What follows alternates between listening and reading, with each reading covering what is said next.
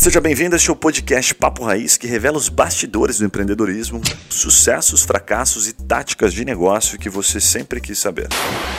Fala galera, tá começando mais um podcast Papo Raiz. Meu nome é Yuri Melo e hoje nós vamos conhecer a história de um cara que já negociou com sequestradores. Ponto. O que, que você achou dessa introdução aqui? Ah, só isso já vale, né, velho? só essa parte da história, o resto é conversa, né, cara? Caraca, é. Bom, nós estamos com o Diogo dos Reis Ruiz. O cara tem umas histórias bizarras que ele vai contar pra gente, mas ele é um mega empreendedor. Eu tenho uma bio aqui animal dele, que eu vou pegar só os highlights aqui para passar para vocês. Então, ele já visitou mais de 60 países, um cara que é empreendedor, viajante, é ex-CEO da Asteroid, cofundador da empresa também, que é um hub de tecnologia, criatividade, que já ganhou os principais prêmios de propaganda mundial, inclusive o Leão de Titanium lá do Festival de Cannes, que foi o primeiro jogo do primeiro brasileiro a ganhar isso? É, foi a primeira produtora brasileira no mundo a, a ganhar isso. Caraca, moleque. E também ele morou por dois anos na região lá do Vale do Silício, onde criou as startups Bluezup e Panic Lobster, ambas aceleradas no Vale. Eu vi que uma delas até pelo, pelo, pelo Y Combinator lá, que é o principal, a principal aceleradora do Vale, né? E também é autor do best-seller A Mochila do Coração. Que, cara, eu li a resenha aqui antes de, de, de começar e eu, ele vai contar um pouquinho mais, mas ele fez aquele caminho do Santiago de Compostela. Ah, daí que veio o nome. Toda a história de como você achar um, um caminho para você se conhecer de dentro. Assim. Então, Diogão, seja bem-vindo, mestre. Valeu, galera. Obrigado, obrigado pelo convite. Estamos aí para compartilhar um pouco das experiências, das histórias e, enfim, o que mais vocês quiserem saber. Animal, animal. E também estamos com o Guilherme Barbosa aqui, que não negociou com sequestradores, mas já negociou com namoradinhos da sua filha. É. Onde que tiraram isso, Guilherme? Não sei quem botou essa besteira aí, né? Minha filha nem tem namorado, nem tem idade pra namorar. Se souber que ela tem namorado, ah, você não tá sabendo? aí vai rolar um sequestro mesmo. Muito bom. Cara. O teu, o teu caso, Guilherme, era mais tenso que o meu, cara, pra ficar tranquilo. É. Com certeza, mais tenso. Diogão, conta essa história, mano. Tem muita, muitos temas pra gente falar contigo aqui, mas da onde essa história do sequestro? Eu tenho certeza que quem escutou essa intro aqui tá perguntando isso. Explica pra gente que loucura foi essa. Então, cara, essa história é boa, velho. Eu fui. Eu fui fazer um, um passeio pelo deserto de sal na Bolívia, sabe? E era um passeio que você alugava, você contratava um, um motorista, assim, de, de, de 4x4 e o cara ia dirigindo pelo deserto, passava ali pelo Atacama até chegar no deserto, deserto de sal da Bolívia.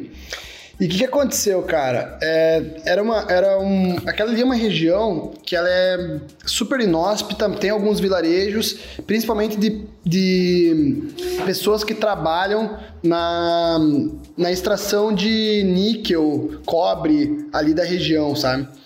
Então, esses caras, enfim, infelizmente trabalham em condições bem subhumanas, assim, sabe?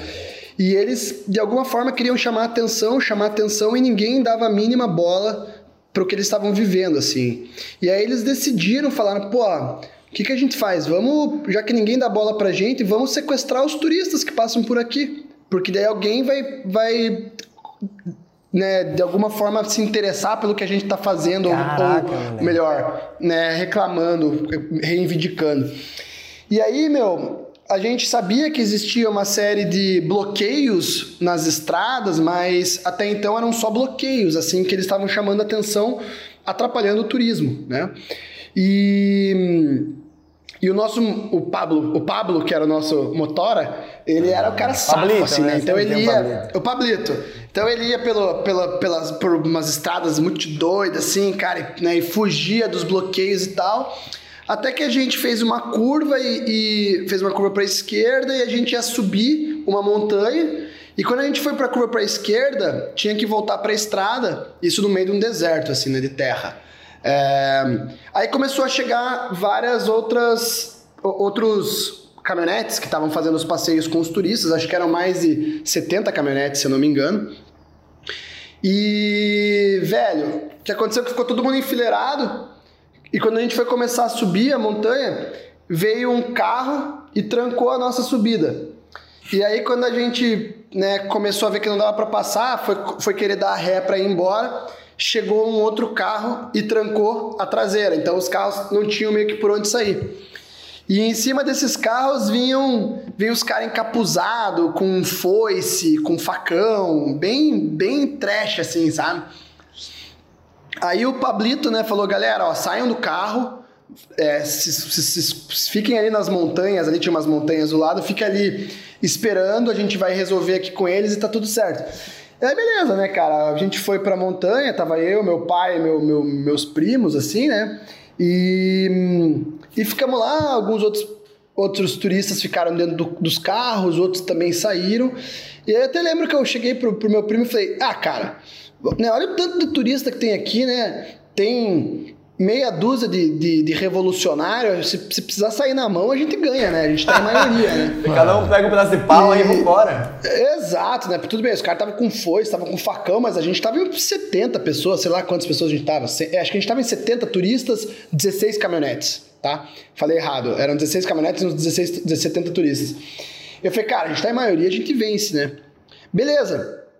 E nisso, cara, começou a desenrolar ali umas discussões, a gente conseguia ver bem distante, né, o que estava rolando a discussão, até que, meu amigo, chega um ônibus de minerador, tá ligado? Então não era mais, me... não era mais meia dúzia, eram 60 mais ou menos, tá ligado? Caraca, e aí artilharia eles... É, artilharia. Daí, cara, porque a gente não conseguia enxergar o que estava do outro lado, né? De repente chegou o busão repleto de gente. É... E aí, resumo da ópera, eles colocaram um um como é que um minerador, a palavra não é minerador, eu me esqueci agora a palavra, cara, campesino, né? Os campesinos, eles ficavam um em cima da caminhonete e o outro dentro da caminhonete, né? Tipo, segurando com que o, o, o motora faça a, a direção que eles queriam. Mas história longa curta, cara, eles pegaram todos os caminhonetes com todos os turistas, levaram pro, pro assentamento deles lá, e eles falaram que eles só iriam nos liberar mediante a imprensa. Se a imprensa chegasse lá, eles nos liberavam. Aí, meu, você pensa você no meio do nada, no meio dos, dos, dos Andes, assim, né, cara? 5 mil metros. É, galera começou a passar mal, principalmente as pessoas mais velhas, por conta da altura. É, mas, enfim, tinha uma turca que tinha um celular. Isso já era alguns anos atrás também, então era aquele celular de satélite. Aí, o meu irmão mora nos Estados Unidos. E eu mandei uma mensagem pro meu irmão. Falei, cara, ó, o negócio é o seguinte: a gente tava fazendo passeio aqui, os caras nos pegaram, e a gente tá, enfim, né, na, no, no, aqui no lugar deles, eles só nos liberam se a imprensa vier. Então, cara, avisa todo mundo que você puder para vir imprensa e tal, né? Só que eu não tive resposta do meu irmão. Meu irmão só tinha essa notícia. Né, estamos em Potosí, se eu não me engano. É, precisamos que venha a imprensa para os caras nos soltarem. Aí, velho. Teu irmão tava trabalhando lá de boa, ver como é que tá o passeio. Tá sequestrado aqui Exato. O, meu, o meu irmão, ele, ele, armados ele mora aqui, nos... os mineradores, de boa. Exatamente. E o meu irmão mora nos Estados Unidos, né, cara? E aí o meu irmão é muito amigo de uma. de uma. Tem uma amiga que trabalha na FBI. Aí o meu irmão avisou que tinha americanos também, né? Presos, né? E, velho, deu, deu uma hora, começou a chegar a imprensa, sabe? Começou a chegar a imprensa. Aí eu lembro que eu acabei sendo o, o porta-voz dos, dos, dos sequestrados. É, dos sequestrados, né? Das vítimas. E, enfim, cara, e, e hum, o resumo, cara, que saiu a imprensa. Então tá, agora a gente vai embora, né? Os caras, não, não vão embora, não. Vocês vão ficar. Daí eu falei, cara, mas como assim? Foi o combinado, né? E aí eles não queriam dinheiro, eles queriam reivindicar. Só que o tempo foi passando, eles come começou a escurecer, começou a fazer frio, eles começaram a beber, e aí você pode imaginar o final da história, né, cara? Os caras ficaram muito louco e aí começaram a ficar violento. Não acredito. E aí, cara, é, aí eu comecei a negociar com os caras, eu falei assim, cara, vamos combinar um valor. A gente te paga um valor e vocês soltam a gente. Combinado? Daí o, o cara falou, tá, então estipulamos lá um valor por carro Aí eu ia para todos os, os, os, os, sequestrados, né, e falava, galera, ó, todo mundo aqui tá disposto a pagar 100 doleta para os caras nos liberarem e tal? Tamo, tamo disposto, beleza. Junta a grana, vou pagar os caras. Aí tinha um grupinho que era contra o dinheiro. Daí eles começaram a brigar entre eles. Não, a gente não quer dinheiro, a gente quer mudar, mudar a nossa situação de vida, não sei o quê. Aí, cara, volta eu falar no meio lá, galera, eu entendo a situação de vocês. É, Mas assim, a gente está fazendo nossa parte, nossa viagem, a gente está trazendo, incentivando o turismo, trazendo dinheiro para cá, para a região. É, pô, até juntamos esse dinheiro aqui para vocês, esse era o combinado. Beleza, dá o dinheiro pros caras, vamos sair, tava tudo certo. Sai o primeiro carro, os caras começam a apedrejar o primeiro carro. Aí começa a apedrejar, começa a, a balançar para derrubar o carro, assim, sabe? Pra tombar o carro. Aí, meu, a gente é, a gente é sul-americano, né, velho? A gente é brasileiro, então a gente não se assusta tanto. Mas pe pensa, pensa os dinamarqueses, cara. É, os, os caras cara nunca passaram na linha amarela no Rio de Janeiro ali, né, mano? Os caras não sabem o que é isso. Exatamente, cara. A gente já viu o pau torando, os caras não. Meu Deus do céu. E aí tinha um israelense, cara, que os pais estavam passando muito mal, cara. E aí o cara meu, já queria dar porrada e, e, e até, até chegou a, a, a, agredir, assim, aí, cara, aquele negócio, o inferno, aí separa o cara, deixa o cara separado para não dar mais confusão. Só sei que depois de muitas horas, aí deu quase 12 horas, 14 horas, a gente chegou num acordo, todo mundo pagou e eles nos liberaram, assim. Caraca, Mas foi, foi uma experiência. Só que, só, que, só que o mais doido, cara foi que eu só consegui entrar em contato com a minha família dois dias depois. E aí eu liguei para minha mãe, porque eu tava no meio do nada, cara. Não é, não, a gente tá falando de, de, anos 2000, não tinha 2005, sei lá, não tinha celular como tem hoje, sabe? É, aí eu liguei para minha mãe para avisar que tava tudo certo, né? Aí a minha mãe falou: Não, na verdade, cara, eu recebi uma mensagem de um amigo meu, que ele era âncora da, da Band News, e ele falou assim: Diogo, entre em contato, é, entre em contato com a sua família e me avise quando estiver bem pra gente conversar. Eu não entendi por que o cara veio falar comigo e tal. Mas, cara, quando eu liguei pra minha mãe, tava a BBC na casa da minha mãe, tava hum, a, Glo a Record, a Globo. é, eu, eu, a gente passou no Jornal Nacional, cara, é, no Fantástico. Caraca, e, história. E, cara, e, e, o, e, e, o, governo o governo brasileiro falando que tava tudo certo, que eles já tinham intervindo. Mentira, cara, eles nem sabiam da gente, cara. E, e a minha mãe, enfim, sem notícia nem nada. Só sei que quando eu liguei, liguei lá, cara, tava a imprensa tudo pegando minha mãe falando ao vivo comigo, tipo aquele furo assim de reportagem. Eles estão liberados e tal. Caraca, daí o cara saiu fantástico eu... e isso impulsionou todas as outras empresas e foi tudo um sucesso. É, e, e aí eu fiquei rico, cara, e deu certo, entendeu? E agora sou influenciador Mas, aí, tamo aí. A minha, eu, eu, tenho, depois eu te mando um link, cara, porque um dos caras que estava sequestrado era um brasileiro também, e o cara era jornalista do Zero Hora, lá de Porto Alegre. E o cara fez uma reportagem sobre como foi, tá ligado? É, ele fez meio que um diário, assim, de como que foi a situação. E depois eu mando pra vocês porque é bem divertido. Muito da hora, mano. Cara, que história, legal, história surreal, velho. Eu nunca tinha conhecido um sequestrado, assim, cara. O cara contando em primeira mão, né? Contando assim, uma boa, assim, né? sem traumas, sem traumas. Enfim, galera, acho que essa é a parte, essa é a história mais interessante que eu tenho. Se quiser acabar por aqui, a gente pode dar é, por isso. Daí eu queria saber dessa que você plantou árvore, tá? essa aqui não vai ser tão emocionante, eu acho. Cara, é, vamos depende, um depende da árvore, né? É, não sei que árvore que você plantou. Depende da não, árvore. Tudo bem. cara, vamos conhecer um pouquinho. Aqui, cara, é, uma, é uma laranjeira. Ah, uma laranjeira. Tem cara de laranjeira, huh? dá pra ver uma laranjeira, né? Você vê a laranja, cara? Fala galera, aquela pausa rápida para te fazer uma pergunta. E se você ou a sua empresa pudesse ser mentorado por alguns desses empreendedores que passam aqui pelo Papo Raiz? Ou se os seus produtos ou serviços fossem divulgados aqui para o nosso público nichado de empreendedores de diversos portes e segmentos? Gostou da ideia? Fala com a gente pelo Instagram Papo Raiz que eu te explico melhor essa oportunidade. Voltamos ao episódio.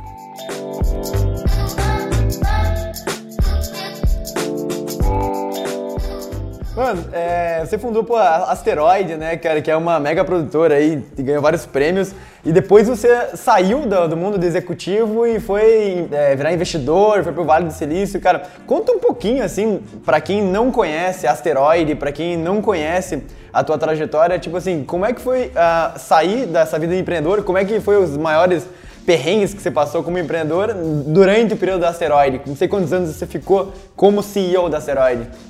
Cara, eu fiquei, foram quase 10 anos, né, meu? É, foi tempo pra caramba. É, a Asteroid, ela era um, vamos dizer assim, ela era um projeto é, de faculdade dos meus sócios, né? Eles eram muito melhores amigos e eles eram em três.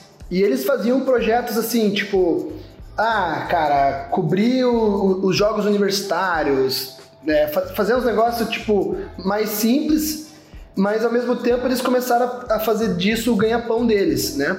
E. E ele, na época eles me contra... eu contratava o serviço deles para os jogos que eu organizava na faculdade.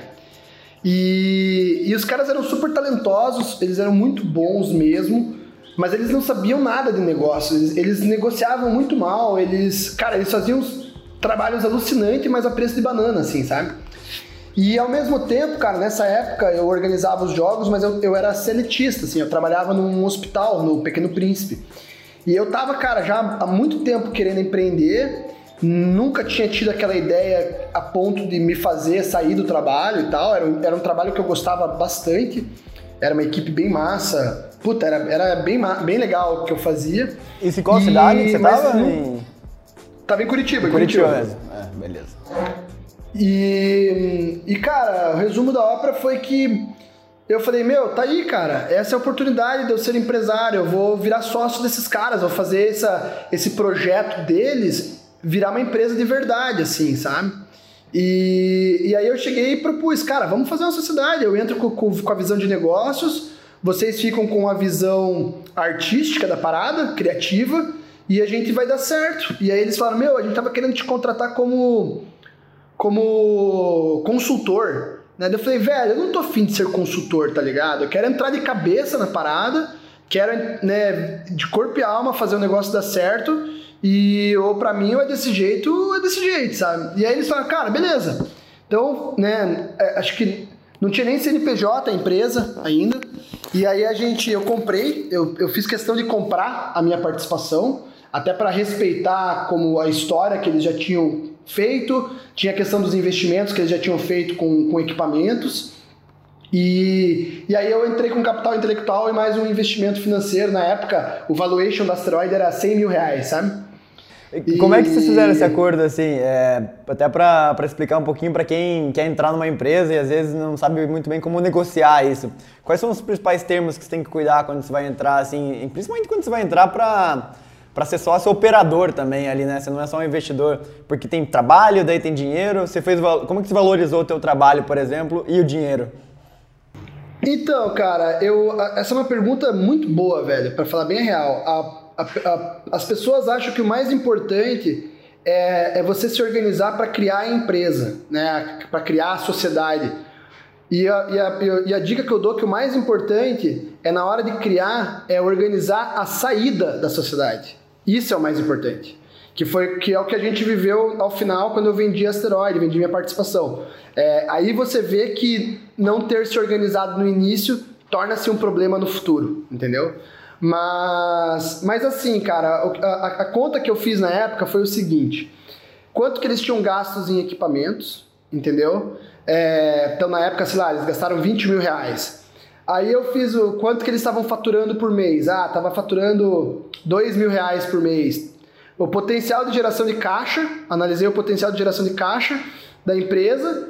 Aí fez lá o, o, o fator multiplicador né, do, da EBITDA e sei lá, que era fator 7, né? Então. Isso você pegou dá, por dado dá... de, de, indústria, assim, na indústria aqui de exato, produtoras, isso, é mais indústria isso. publicitária, exato. Pegava, peguei a indústria publicitária, na verdade né, prestador de serviço e tal. Aí chegamos no valor e aí eu falei, cara, eu acho que metade do que eu vou entrar é mais relevante que o dinheiro que eu vou pagar é a minha cabeça, são os meus contatos. Eu tinha muito contato em empresa, né, por ter trabalhado muito tempo em área comercial. E aí foi assim que a gente fez. Foi muito no, no, no, no, cambalacho, sabe, cara? Nada muito profissional. A gente era muito novo na época. Eu tinha, sei lá, 22, 23 anos, sabe? Ô, Diogo, deixa, deixa e... eu te perguntar, o que, que foi a. O que, que é o core da. da eu não confesso que eu não entendi do asteroide, até para quem está ouvindo e não, não conseguiu acessar ali, né? Que, que, como é que vocês ganharam dinheiro? Como é que foram Sim. esses 10 anos, assim? Cara, a gente começou genuinamente como uma produtora de filmes. A gente fazia vídeos, né? Vídeos publicitários. Então, o vídeo que vai, por exemplo, no intervalo do Jornal Nacional, é isso que a gente produzia. É, o vídeo que passa no YouTube quando você vai assistir um vídeo que você quer, mas antes tem uma publicidade, era o que a gente fazia. Você vai no Stories e aparece uma propaganda, é isso que a gente produzia, entendeu? Só que com o tempo, com o passar dos anos e principalmente com a experiência que a gente teve é, morando, em, morando no, em São Francisco e principalmente com a entrada de um sócio que é o Thiago Gavassi, que é um cara que é brilhante na parte de tecnologia, a gente percebeu, cara, que se a gente se mantivesse sendo uma produtora de filmes genuinamente, a gente ia ser muito fácil substituída e mais do que isso, cara, a gente não ia ter nenhum diferencial competitivo, sabe? Pensando no longo prazo. E aí que ele falou, cara, a gente tem que ser mais uma empresa de tech do que uma empresa de produção de filmes. E aí que a gente foi criando novos negócios, novas unidades de negócio com foco em tecnologia. Né? Então a gente usava a tecnologia a nosso favor e fazia com que esse ecossistema todo trabalhasse com a asteroide e trabalhasse com outros negócios. Então a gente criou, por exemplo, uma escola de negócios. Hoje a gente hoje está super comum, né? É a Conquer, é a sei lá, cara, tem um monte de escola de negócio, mas né, a gente, cara, começou a fazer isso há, há muitos anos atrás, né, com a ideia de, de, de, de gerar, gerar uma, uma comunidade, mas ao mesmo tempo a gente queria desenvolver profissionais porque estava muito foda de achar profissional bom no mercado. É, a gente não encontrava, tinha que buscar em São Paulo, tinha que buscar em lugares mais caros, e a gente falou, meu, vamos começar a formar essa galera. E aí a gente também usava a escola como um centro de formação de profissionais que iriam vir trabalhar com a gente, né? Então a gente fazia é, oficinas, palestras e cara, e dessas conexões a gente ia conhecendo pessoas, desenvolvendo essas pessoas e trazia ela para dentro do, da empresa. Ao mesmo tempo, isso gerava uma nova fonte de renda, né? A empresa se tornava, vamos dizer assim, com, com geração de receita além da produção de filme mas ao mesmo tempo, cara, uma coisa levava a outra, assim, sabe? Participava o diretor da, sei lá, da Philip Morris, de um evento nosso. Daí mais cedo ou mais tarde a gente estava fazendo filme com a Philip Morris. Ah, participava fulano de tal, de tal agência de propaganda. Mais cedo ou mais tarde a gente estava fazendo negócio com os caras. Então a gente começou a migrar o business para não ficar tão refém da produção de filme. E aí fomos construindo, né, no, no universo das startups a gente chama de spin-offs, né? Então a gente foi criando spin-offs. E algumas deram certo, outras deram muito certo, outras estão dando certo. É... E assim a gente foi errado, né? evoluindo. Né? Pois é. Algumas certas, algumas muito certo e algumas estão dando certo. E nenhuma deu errado. Não, não, eu, eu, eu, eu considero assim, cara. É, toda, toda e qualquer experiência ela dá certo, entendeu? Tipo, é, por exemplo, a Blues Up, né? A Blues Up eu, foi a primeira, segunda, né? Foi a segunda spin-off nossa e eu que estava à frente dela. Do ponto de vista financeiro e, e, econômico, ela não deu certo, né? Ela não existe mais. Mas, cara, é, vi, graças a Blues Up, talvez eu esteja conversando com vocês hoje, entendeu? Tipo, foi, foi a experiência que eu vivi passando por aceleradoras, a experiência que eu vivi dentro desse mundo de tecnologia, de startup, que para mim era bem, bem diferente. Eu não sou um cara de tecnologia, não sou um cara de startup. Hoje entendo um pouquinho porque eu vivenciei com a Bluesap, entendeu? Você passou é, pela, então, assim, pela Y Combinator dentro da Bluesap ou foi na outra? Não, cara, a gente fez a gente fez o Startup School da Y Combinator, yeah. né? Que é a versão online. É, eu fiz pelas duas, cara. Fiz pela, pela Blues. Não, eu fiz só pela Blues Up, não fiz pela Panic Lobster. Pela, pela Panic Lobster a gente fez Founder Institute São Francisco, mas aí foi o meu sócio que tocou, que é o, que é o Gavassi. Então assim, velho, então por isso que eu digo que é, a Blues Up, ela, ela, ela deu certo pra caralho, cara, pra caralho. Eu, eu, eu, eu tenho absoluta certeza que eu estou onde eu estou hoje por conta da Blues Up. E a Blues Up nem existe mais, entendeu? É, já a Panic Lobster, ela existe. E ela tá, cara, arrebentando, né? Tá fazendo negócios com Boticário, com grandes empresas, sabe? Pô. E. E tá voando, e tá o Gavas lá tocando. É, o braço de educação, ele. Sei lá, teve uma época que a gente chegou a ter mais de 2 mil participantes, assim, sabe? E. Então, pô, sucesso absoluto. Teve, teve equipe, teve funcionário, teve lucro, sabe? Então, para mim foi um. E, e, fora que, cara, me conectou e conectou a empresa com pessoas muito diferentes, de várias. Desde falar de consumo consciente a uma produção criativa de filmes, entendeu? Que eram os assuntos que a gente tratava bem aleatórios. Bem legal. Ô, Diogo, eu, fiquei curioso aqui, porque você, como, como um cara de vários negócios e também somado às suas vivências fora do país, Vale do Silício, que muita gente né, sempre tem aquele sonho de, pô, Vale do Silício deve ser animal e tal. O que, que, o que você condiciona, assim, os padrões das startups que você já montou que deram certo e as que não deram certo? Tipo assim, ah, essas aqui deram certo porque o mercado era grande ou porque tinham, sei lá, o, o jockey, como todo mundo fala, e as que não deram certo também, né? O que, o que você condiciona hoje com a tua experiência? Pergunta do milhão aí, cara. Cara, eu, eu, eu, eu acho assim, ó, velho, é, foco é algo extremamente importante e, e era difícil focar, tá ligado, em mais de uma coisa. É, você acaba perdendo o foco mesmo. Então eu tinha que. A, o que botava pão na mesa era asteroide, né? Mas o que dava tesão era Blue Zap.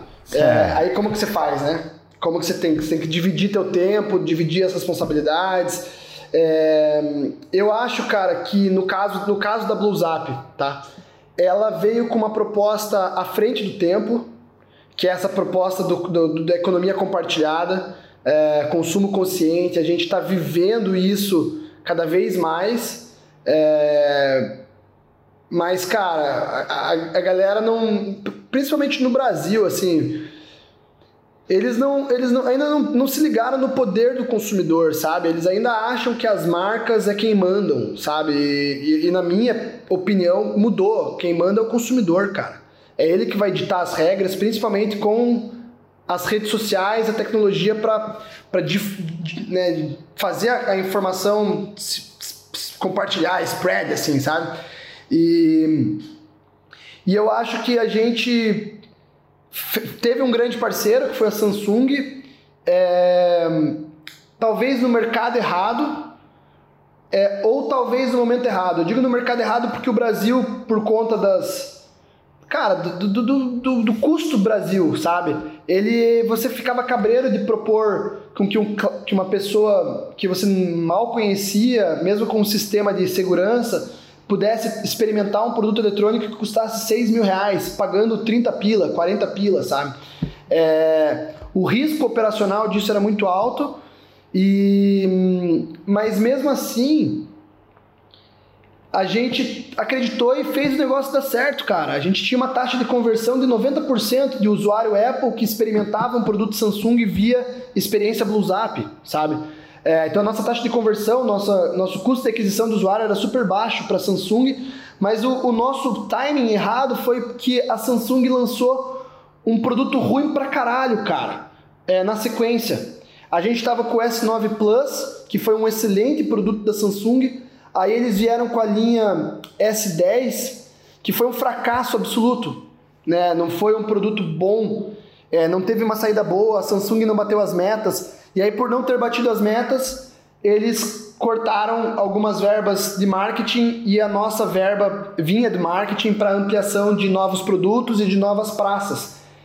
E aí, sem produto novo e sem praça nova, a gente o não ganha escala, cara. O que, que a BlueZap fazia exatamente, só para dar o contexto? Cara, ela era, ela era uma plataforma de customer experience, né? Ela, ela gerenciava a experiência do usuário antes de comprar um produto Samsung. Então você ia na loja, se você tivesse dúvida e tava, né, será que compro, será que não compro? O vendedor, ao invés de, de falar, nossa, o produto é bom, o produto não sei o que, ele falava, cara, leva para casa, leva esse celular para tua casa e experimenta. Aí você vai ver que ele é bom, entendeu? Só que daí quando o cliente levava o produto para casa, entrava a BlueZap ensinando esse cara a usar, porque as pesquisas, a gente através de pesquisas comprovou que nos Estados Unidos, é, as, que lá você pode devolver um produto com facilidade, as pessoas devolviam o produto não porque ele era ruim, era porque ela não sabia usar o produto. Faz sentido pra caramba, é muita funcionalidade normalmente, né? Exato, cara. E aí pensa o cara que é iOS, por exemplo, indo para Android. É, é, é uma mudança de chave. Mas é uma mudança de chave muito simples, velho. É muito simples. Só que você, se você acompanhar esse cara, é mais fácil para ele fazer a mudança de chave do que ele fizer por conta própria. Por exemplo, como é que faz um print screen no iPhone? Ah, você aperta ali em cima, do lado direito, beleza. Como é que faz um print screen no Android? E, pô, aí o cara que tá testando, ele quer fazer um print screen, cara. É, e tem gente que não vai que- ficar daí tem- procurando tutorial pra tudo no YouTube, né? Essas coisinhas. Exato, cara. Daí a gente tinha uma, uma, uma equipe, cara, que tava tipo 24 por 7. Se o cara tivesse uma dúvida, era só mandar um WhatsApp. A gente ganhava, cara, nossa, nosso, mon- nossa, é, nossa monetização, ela era por pela experiência, pelo teste que o cliente fazia, ele pagava pelos testes e a gente recebia uma, uma per- performance fee, assim, que era uma taxa é, por performance de vendas de aparelho, né? Então, a cada produto que a gente vendia, a gente ganhava uma comissão porque a gente se tornava um canal de aquisição de usuários, sabe? E e, assim, você morando no Vale lá, cara, você ficou lá, você falou 2016, 2017, 2018, né? Tendo empreendido lá também. E agora investindo em startups, aí você, pô, tem alguns investimentos legais, aquela de ônibus, ah, é, marketing descomplicado, Chiligum Creatives. O que, que você olha, assim, cara, que você vê que mais dá certo, assim, tipo, quais são os indicadores quando você vai investir no negócio, tanto para quem, assim, é empreendedor e ouvindo a gente, quanto quem quer investir em startup e dar certo nisso. Quais são os principais indicadores e o que, que você vê para falar, não, isso aqui faz sentido, vale a pena investir? Assim, cara, vamos pegar dois exemplos bem, bem diferentes uma da outra, né? Então, por exemplo, quando eu investi na, na Tiligan, a Tiligan, ela é uma plataforma, é uma edtech, né? Ela é da área de, de, de publicidade, né? Então, ela trabalha com anúncios e, e ela é uma automação do processo criativo, da gestão do processo criativo. Então, eu tinha conhecimento de quanto essa ferramenta resolvia uma dor, entendeu? Então eu tinha muito, eu, eu tenho entendimento pela minha experiência profissional sobre o mercado que a Tiligan estava atuando, entendeu? Ela era tipo uma versão 2.0 da asteroide, bem sendo bem bem simplista, né? É claro que é, é outra, outra funcionalidade, a Tiligan faz principalmente materiais estáticos, assim, é, mesmo que seja vídeo, mas é um vídeo mais estático e tal. É, claro que não dá para comparar com a produção da asteroide, mas no fundo você entendia o, o, a- o problema que ela estava resolvendo. Né? Então eu entrei nesse caso, era uma startup que estava no começo, tá indo super bem, mas ela é uma startup que tá no, tava no começo, então eu entrei bem no, numa fase é, angel mesmo, né? E já no caso da The Ônibus, cara, ela é uma empresa que fatura... Mas só uma, só para não perder a, a, a linha da Tiligan ali, você viu ali que resolvia um problema real, você sabia que aquilo ali era uma dor do mercado, né? Porque você vem, vinha daquele mercado, então você sabia Exato, o que ele ia tinha resolver. né? experiência. Eu, sa- eu, sabia, eu sabia do que eles estavam falando, né? Então fazia sentido o que eles estavam fazendo, eu conseguia ver na prática a, a solução do problema. E já no caso da, da The Ônibus, ela é uma empresa bem grande, né? Ela fatura quase 100 milhões de reais. É, eu entrei já no estágio mais avançado da empresa. E aí, né, eu até lembro que quando eu entrei nesse investimento, eu, eu tinha uma, uma sei lá, uma dúvida moral, assim, se eu não estava sendo um, um investidor muito capitalista, porque eu não dominava o mercado, né? Eu não percebia que eu poderia contribuir muito para aquilo. E aí eu entrei muito mais pela oportunidade de investimento, que era uma empresa que estava crescendo, né? Estava buscando investidor, e aí eu entrei de investidor porque eu é, acredito no modelo de negócio, né, porque eu uso esse tipo de serviço quando eu vou para fora, é, que, é, que era a proposta inicial deles, né, de vender, é o que, que eles fizeram grosso, né, vendendo passagem de ônibus para gringo que vinham para o Brasil. E mas ao mesmo tempo, cara, e, e assim, até cheguei a conversar ali com que eu né, fiquei, falei assim, porra, velho, eu tô sendo muito mercenário, cara. Eu tô entrando só pra ganhar dinheiro, cara, né? Como é que eu vou, como é que eu vou colaborar com eles assim? Mas no final das contas a gente percebe que algumas investidas têm esse olhar mais financeiro, outras você, cara, quer pegar na mão do founder e ajudá-lo do início ao fim. Tem outras que você tem contatos que pode abrir portas, entendeu? Então, cada uma você vê onde que você consegue acrescentar, sabe? Uma, uma parada que é meio que é, cara, inerente a investir em startup é, é você tomar o risco também do empreendedor, assim, né?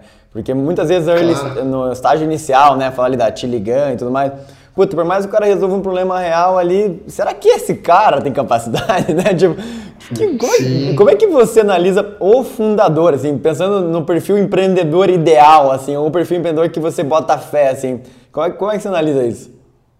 Cara, eu vou te dizer, meu, talvez eu seja preconceituoso, tá? Falando, falando desse jeito. Mas, cara, o, o empreendedor que já fez coisas, independente de, do tamanho que ela seja, mas que ele fez, por exemplo, cara, o cara vendeu gibi no colégio, o cara. É meu, montou um negócio que ele achava que ia dar certo, usou todas as economias dele e não deu certo. O, o, cara, o cara trabalhou como voluntário da, da empresa Júnior. Tipo, para mim, esses são os. Essa para mim é a característica mais importante. É o cara que já fez alguma coisa, cara. Eu, eu valorizo muito, talvez porque eu, porque eu seja assim, né? Então eu valorizo por ter uma característica parecida que eu tenho, que é o fato de fazer, cara. É, é, é, é pensa, pensar é importante, mas fazer é mais importante. Então, quando eu vejo um empreendedor que ele pensa demais, eu não gosto.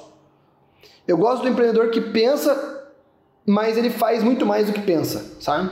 Uhum. É o cara que é executor, Porque né? Esse, executor, cara. Eu acho que é o cara que faz as coisas acontecerem. É...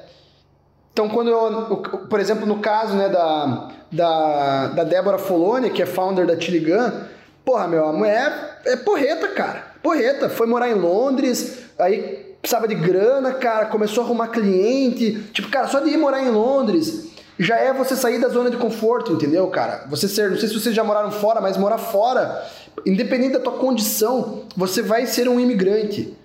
E você ser um imigrante, cara, não é ser um cidadão do Brasil que está morando no Brasil, entendeu? Que você entende todas as regras do país, sabe? Então eu, eu, eu acho que é nesses pequenos detalhes que me traz a segurança de que o founder é ponta firme, sabe? Cara, e tem aquela parada do imigrante, é não sei se vocês já viram, que é a, não lembro, vou falar o, o número exato, mas a quantidade de imigrantes que viram milionários em comparação a pessoas eh, locais é uma proporção muito bizarra, assim, quantidade de pessoas versus milionários.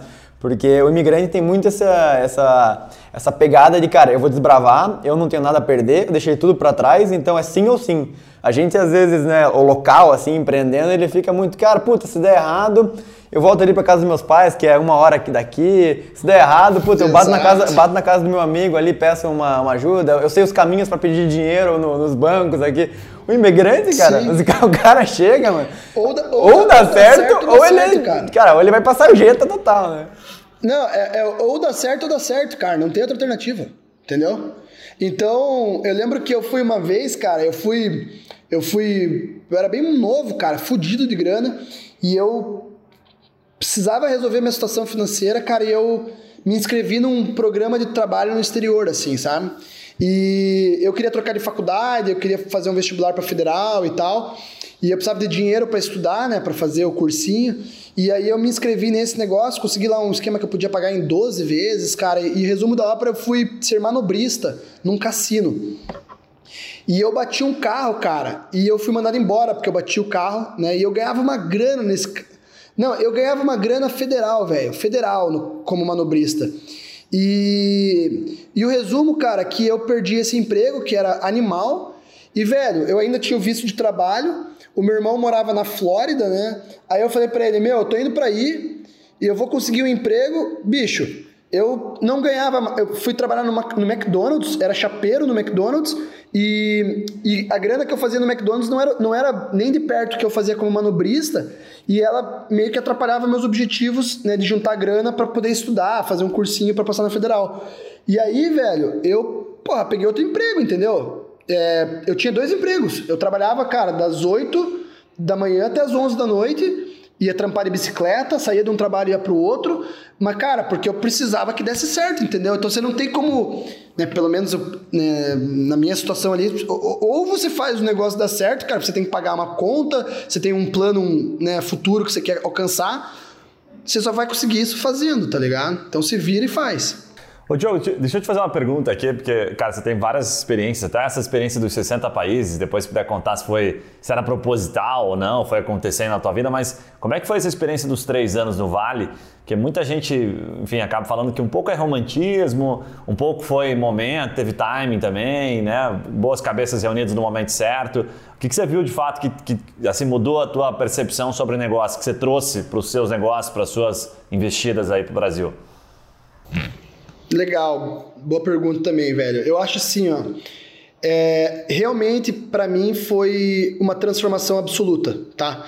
Por quê? Porque eu vinha de uma economia tradicional e, e passei a vivenciar de perto esse lance de inovação e tecnologia. Começa por aí. Então, para mim, foi uma grande diferença porque eu era de uma outra área, por mais que publicidade, filme, câmera, mas assim, a gente não vive na essência inovação e tecnologia, sabe? É claro que com pós-produção sim, mas com produção de filmes normais não. É... Então eu já tive essa, pum, essa, essa puta experiência.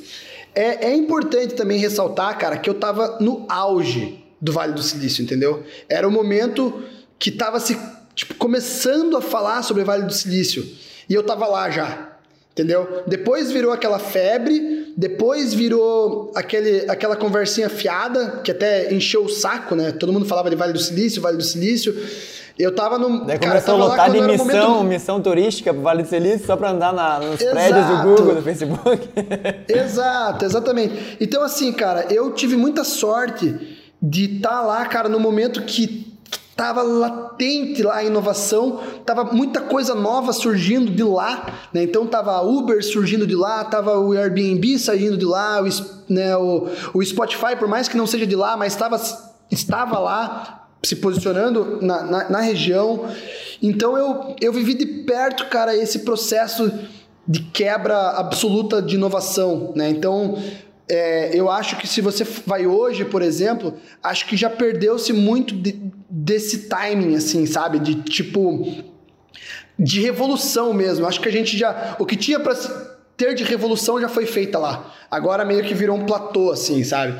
É, outro ponto que para mim foi é, primordial foi a questão de, do processo de desenvolvimento de empresa. Por isso que eu quis empreender criando uma startup lá, cara. Porque eu, eu percebi que o futuro seriam as startups. O futuro da criação das empresas do século 21 seria de metodologia de startup. E eu, cara, como empreendedor, eu era obrigado a saber como, como era isso. Eu estava vendo com os meus próprios olhos, mas eu queria colocar a mão na massa e, e, e, e executar um negócio com essas metodologias. Então, meu, é, o fato de eu passar por uma aceleradora, passar por mais de uma aceleradora, fazer os workshops no, no Google, no Google Launchpad, por exemplo, é, eu, cara, eu, eu estive em contato com pessoas brilhantes que montaram negócios brilhantes numa dinâmica diferente da, da que eu estava acostumado ou que o tradicional, a velha economia fazia. Então eu pude viver a metodologia com a mão na massa, entendeu? Então para mim isso foi. É... Porra, cara, é, é, isso que talvez tenha revolucionado minha, minha vida profissional, sabe? E por, e por fim, eu, eu, o que eu acho que é o mais legal é, dizer isso até para quem está ouvindo, é que o Vale do Silício ele tem de diferencial, na verdade, são comportamentos, né? A gente usa aquela expressão mindset, né? Que também já me encheu o saco das pessoas falando mindset, mindset. Mas assim, mindset nada mais é do que comportamento.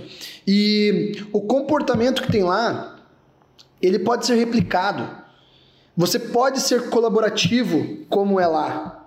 Você pode ser audacioso como as pessoas são lá. Você pode assumir riscos como as pessoas estão dispostas a assumir. As pessoas, é, cara, estão ali, estavam né, na, na época, estavam ali para experimentar coisas novas, para ajudar coisas novas, para validar coisas novas. Tava todo mundo, cara, querendo fazer alguma coisa e todo mundo se ajudando para aquilo acontecesse. Muitas não davam certo, poucas davam muito certo.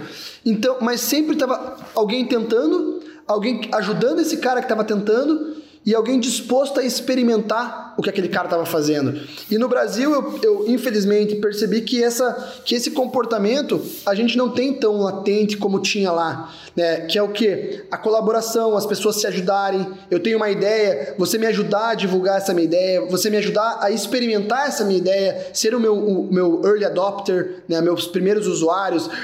Então, tudo isso, cara, que acontecia lá é, pode muito bem acontecer no Brasil, pode acontecer na Venezuela, pode acontecer no Paraguai, pode acontecer em, na Dinamarca, mas só vai depender do comportamento das pessoas, entendeu? Doideira. E lá o comportamento era um comportamento que fazia com que tudo isso desse certo. Cara, e, e na tua visão, tendo morado lá, legal. cara, é, a gente vê, né, recentemente, aí 2000 e, depois da pandemia principalmente, um êxodo feroz, já tava rolando, né, uma saída muito forte do Vale, é, da Califórnia como um todo, né, pelo que eu entendo, né, dois motivos principais, né, o custo de vida elevadíssimo e as políticas públicas muito voltadas para questões mais é, de esquerda, em que aumentaram muito imposto, que aumentou a criminalidade, que aumentou puta, todos os custos in- inerentes ali a- ao dia a dia. E a galera, puta, eu vi um dado, mano, muito louco, que durante a pandemia 300 mil pessoas se mudaram para Miami só. E pra, eu vi muito é, empresas saindo do, do Vale, indo para Texas e Flórida, assim, né?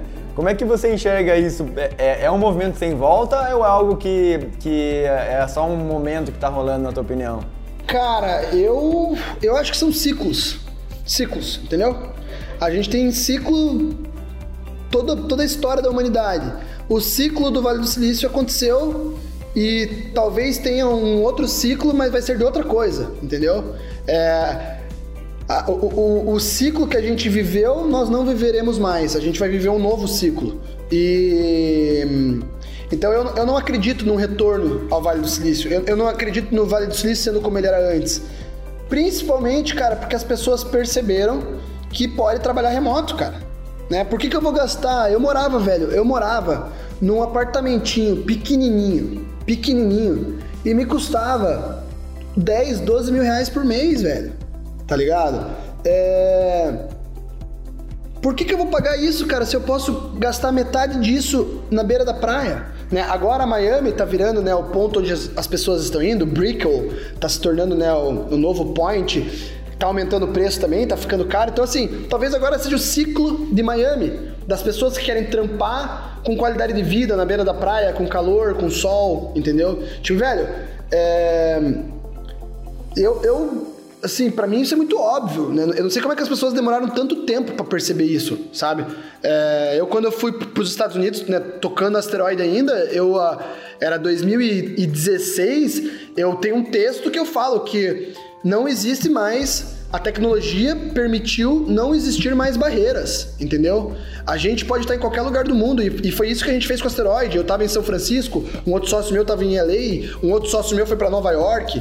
É, ou seja, não precisava estar fisicamente em lugar nenhum para fazer as coisas acontecerem. Então, a- precisou de uma pandemia para as pessoas perceberem que a gente pode trabalhar de qualquer lugar do mundo e ter performance, entendeu? Bem legal. Depende do profissional. Bem legal. Ô Diogo, você que é um cara super conectado aí, várias startups investidas e negócios abertos e deve estar vendo um monte de outras coisas. Ah, Uma das coisas que mais, das perguntas que são mais feitas pra gente aqui é assim, cara, o que, que tem de oportunidade? O que, que tá em ascensão? As pessoas, é um pouco futurismo isso assim, né? Mas o que, que tá acontecendo? Onde é que eu posso investir? Então, cada um tem uma, uma ideia ou uma opinião sobre isso, mas o que, que você tá vendo de mercado assim, que você poderia compartilhar, assim, que você tá, tá apostando, né? O, o seu dinheiro, tá apostando o seu tempo. É, A gente passou por um boom desse lance de inovação e de startup. Todo mundo tinha uma startup, todo mundo estava querendo ter uma startup. É, o cara abria um carrinho de cachorro quente, falava que tinha uma startup. Então, assim, acho que a gente viveu um momento legal de todo mundo, pelo menos, querendo se envolver com startup, mesmo sem saber. Mas o que as pessoas não entenderam é que, cara, na verdade a gente começou o movimento das pessoas empreenderem. E o futuro do trabalho é ser empreendedor. Você vai ser, talvez, profissional de uma organização, mas você vai empreender em outras coisas. Ah, Eu entendo que isso é uma realidade, né? Tem uma amiga que ela é futurista, professora da, da Universidade de Stanford, e ela diz que isso, cara, já é uma regra, mas também as pessoas não perceberam ainda, mas a gente não é mais uma pessoa só. A gente faz várias coisas, a gente vai ter mais de uma fonte de renda.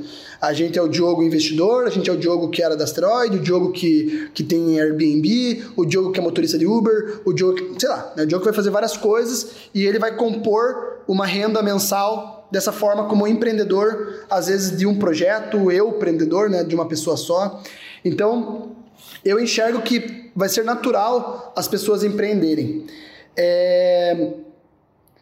Uma vez eu ouvi de um investidor, cara, que o que dá dinheiro é a velha economia e o que dá muito dinheiro é a nova economia. Só que para dar muito dinheiro se arrisca muito mais.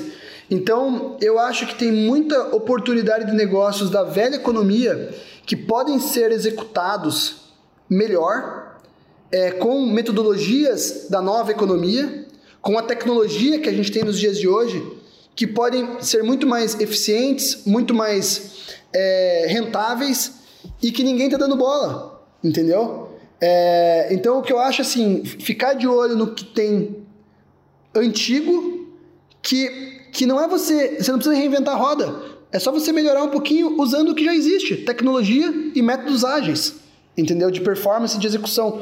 Então, eu, eu por exemplo, cara, um, um mercadinho, eu acho que é um puta de um bom negócio. Né, cara, é, aí você fala a Market for You, por exemplo, né, que é uma, uma empresa Sim. curitibana. Já, tá, já teve aqui no podcast, é... episódio 7 ou 8 ah, foi com o Sandrinho né, do Market for You. Ah, então, pô, você sabe bem, cara, o, o que, que ele fez de novo? Não fez bosta nenhuma, cara. Mercado sempre existiu, entendeu? Mas ele trouxe a conveniência, ele usou a tecnologia para facilitar o teu pagamento. Então eu, eu, eu enxergo as oportunidades que existem aí reais nesse sentido. É... Claro que se você quer correr mais risco, muito mais risco, mas a chance de você conseguir acertar também é muito menor. É essas ideias ultra blaster master é, disruptivas, né? Então esse é um outro ponto que eu acho que é, é, é, do perfil do investidor né? e do quanto de dinheiro que o cara tem também para acreditar. Eu acho que ideias muito disruptivas no Brasil tem uma questão de comportamento que é mais difícil, entendeu? A gente, eu não sei, cara, a gente tem uma dificuldade de, de fazer coisa diferente que, que outros países têm mais facilidade, assim, sabe? De aceitar fazer um jeito diferente, tá mais disposto a fazer isso. E aí, por fim, e mais importante de todos, cara, na minha opinião, tá? Criptomoeda, Bitcoin, entendeu? É aí que eu que as pessoas não se ligaram que a gente está passando por uma revolução financeira, estão fazendo de tudo para dizer que não está acontecendo, estão fazendo de tudo para dizer que não vai dar certo, cara, e ela se mantém forte, ela cai, sobe, cai, sobe, cai, sobe, mas sempre sobe mais do que cai. É... E, e, e, também esses, esses crescimentos exorbitantes, daí quando, as, quando cai 15, 20%, as pessoas ficam desesperadas, mas esqueceram que na última semana subiu 30, caiu 15 hoje, mas semana passada subiu 30, sabe? Então. É... Você viu que. Mas não é nem... Até sobre isso, eu recebi um negócio engraçado hoje, Diogo. É, hoje, quando a gente fala, a China baniu transações de cripto dentro, dentro da China, né?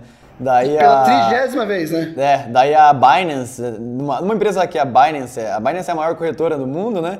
E daí tem a Trust Sim. Wallet, que é uma empresa da Binance, e tweetou hoje de manhã assim, eu vou ler aqui. A Turquia diz não para cripto. El Salvador diz sim. China bane cripto. É, Dubai é, abre os mercados para cripto. É, Bem-vindo todos ao mundo da cripto. Tipo assim, como se a cripto independe do país banir ou deixar de banir, falar sim ou não, ela está em todo Exato. lugar. Exato, exato. Eu também vi, eu recebi hoje um meme muito bom, que era assim, é, 2010, 2012 é, China bane cripto. 2012, China bane cripto. 2013, China bane cripto. 2014, China bane cripto. Tipo, cara, todo ano ela bane cripto, tá ligado? Tipo, o que, que tá acontecendo? Se você baniu em 2012, você não precisa banir de volta.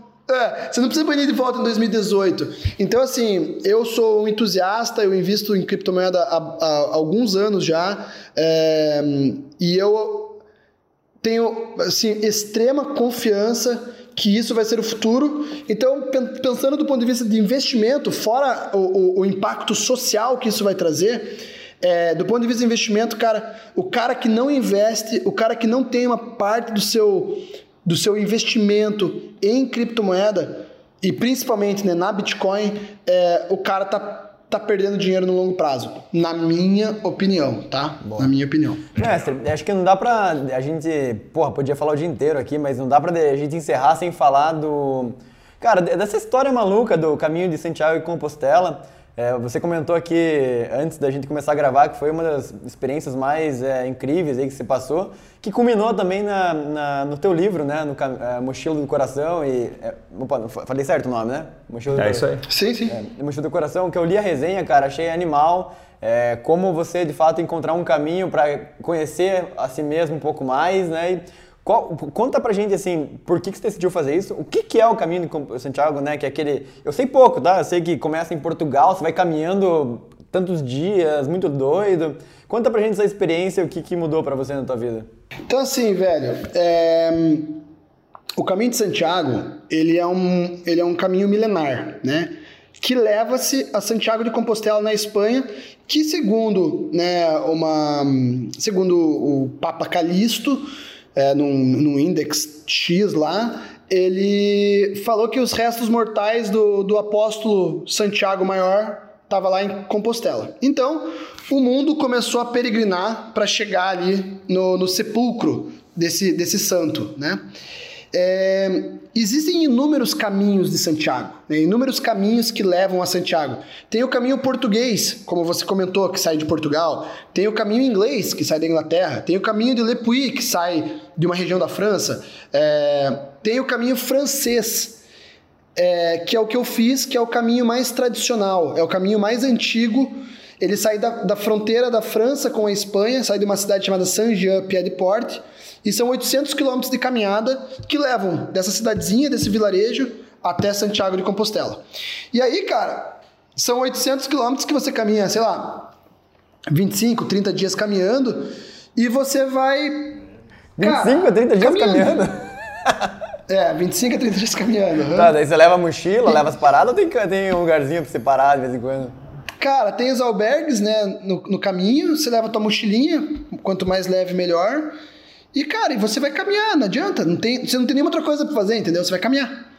E, e o caminhar, cara, naturalmente, ainda mais em grande intensidade, né, 800 quilômetros, você começa a pensar na tua vida, né? Você começa a refletir tua vida, você começa a perceber né, por que, que você é de tal jeito, por que, que você agiu de tal jeito, você começa a se perguntar algumas coisas que você não se perguntava antes, ou você começava a se aprofundar nas perguntas que você escondia de você mesmo não queria perguntar porque você já sabia as respostas. Então, assim, a caminhada ela traz isso. E, e, o caminho de Santiago intensifica isso de forma absoluta, porque é um ambiente onde está todo mundo buscando essas respostas. Está todo mundo se questionando sobre a vida ao fazer o caminho de Santiago, na sua grande maioria. Eu resolvi fazer o caminho de Santiago, cara, porque eu tinha hum, levado um tombo nas minhas empreendidas, né? Então eu não queria mais voltar para asteroide e eu tive que voltar para asteroide porque um acordo que eu tinha com a BlueZap, com a Samsung, como eu comentei, ele foi cara, cancelado por minha opção, não por conta da Samsung, isso deixo, deixo bem claro, mas porque, cara, eu não acreditava em, no nosso modelo com, com um equipamento que não era o último, a última geração, né? E, e por conta deles não renovarem uh, os novos produtos, eu não via muito sentido continuar e eu tinha um contrato de exclusividade com eles.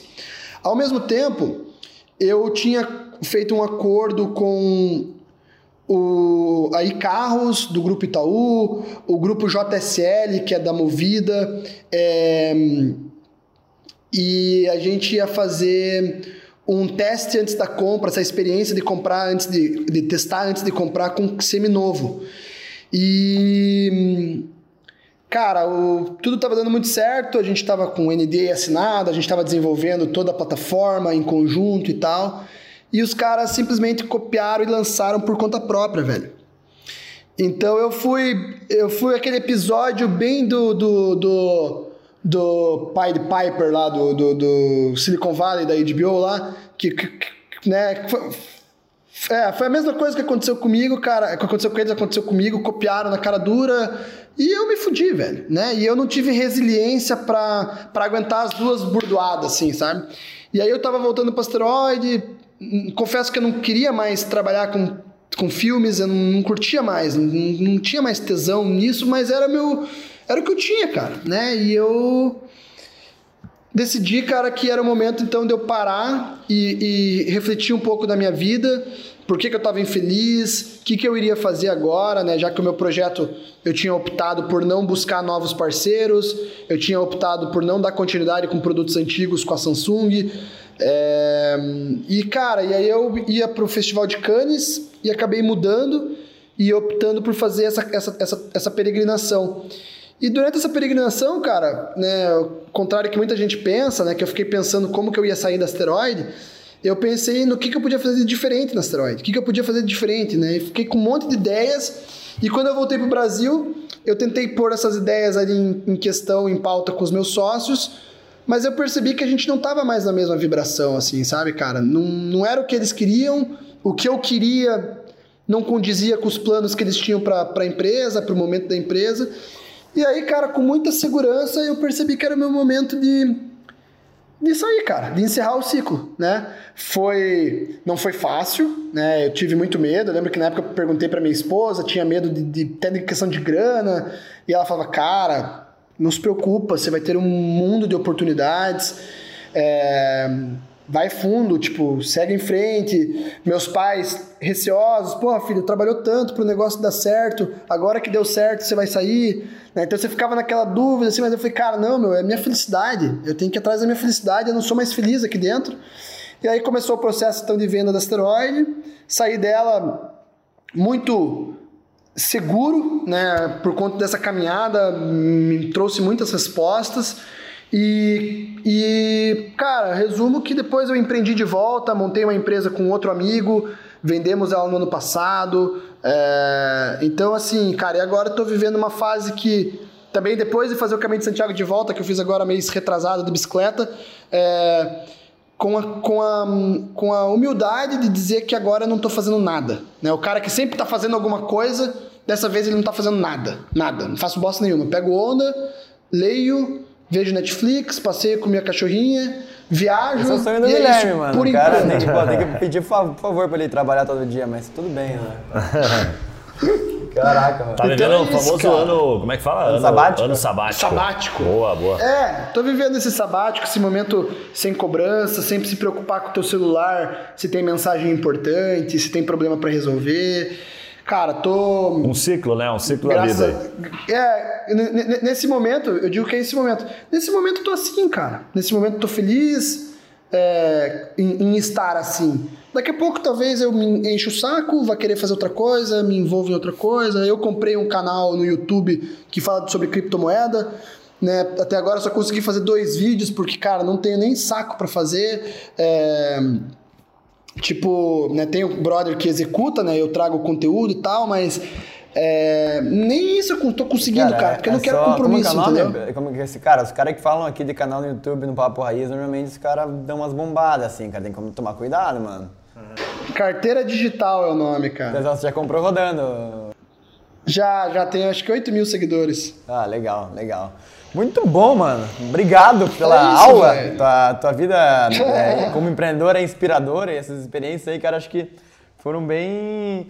Eu diria assim que é um misto, é motivador, assim, ver, sabe, tipo, todas essas reviravoltas e o cara continuar com a mesma energia e ainda continuar crescendo, né, cara? Porque às vezes a gente fica muito focado em, puta, resolver a nossa própria vida, quando, cara, você pode só pivotar e fazer outra coisa e vai dar certo também, não, você e, pode ficar muito apegado. E, e, e, tudo dá certo, entendeu, cara? Tudo. Até quando não dá certo, dá certo, sabe? Justo. Eu vi, uma, eu vi uma frase esses dias que eu achei bacana, porque ela é bem pequena e resume bastante isso. O cara falava assim, cara, apenas confie na vida.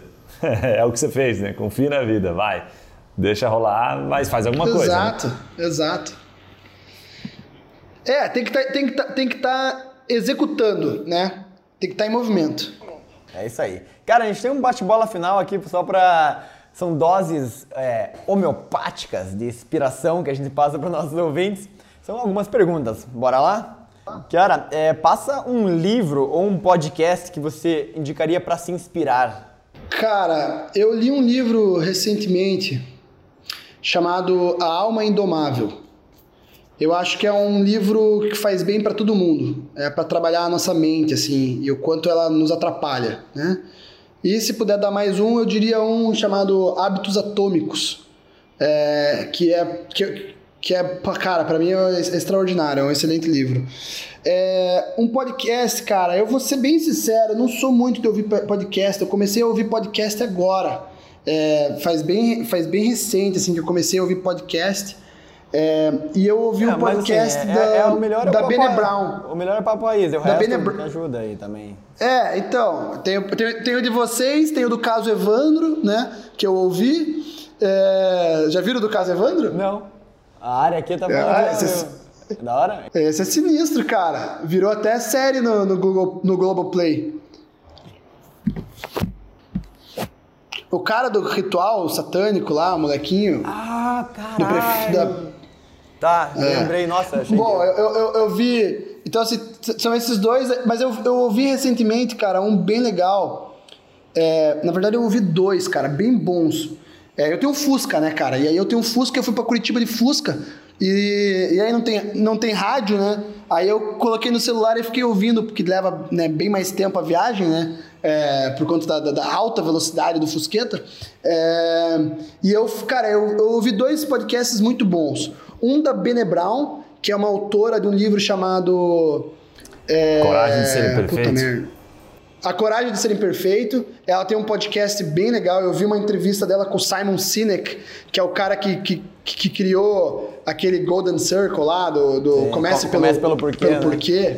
Comece pelo porquê. Então, esse, esse podcast dela é muito bom. Eu vi mais de um, né? Durante a viagem, mas o do Simon Sinek é, é bem legal. E, e tem um bem legal, cara, que é o Mano a Mano, que é do Mano Brown. Que eu também ouvi esses tempos, achei bem Caralho, legal. Não sabia, mano. Cara, e última pergunta aqui. Se você tivesse, assim, um, é, pudesse colocar um outdoor para o mundo inteiro ver, com, não pode ser propaganda, tá? Com uma frase, com um aprendizado, com um conceito que você acha que todo mundo deveria saber. Que, que vem alguma, alguma coisa à mente? Viva a vida, cara. De forma intensa. Boa. Muito bom, Diogão. Cara, obrigado pela inspiração, mano. Tua história é fodida. Valeu. É, deixa uma mensagem final e teus contatos aí. Não sei se você tá recebendo, se você usa a internet aí nesse ano sabático, você pode entrar no celular.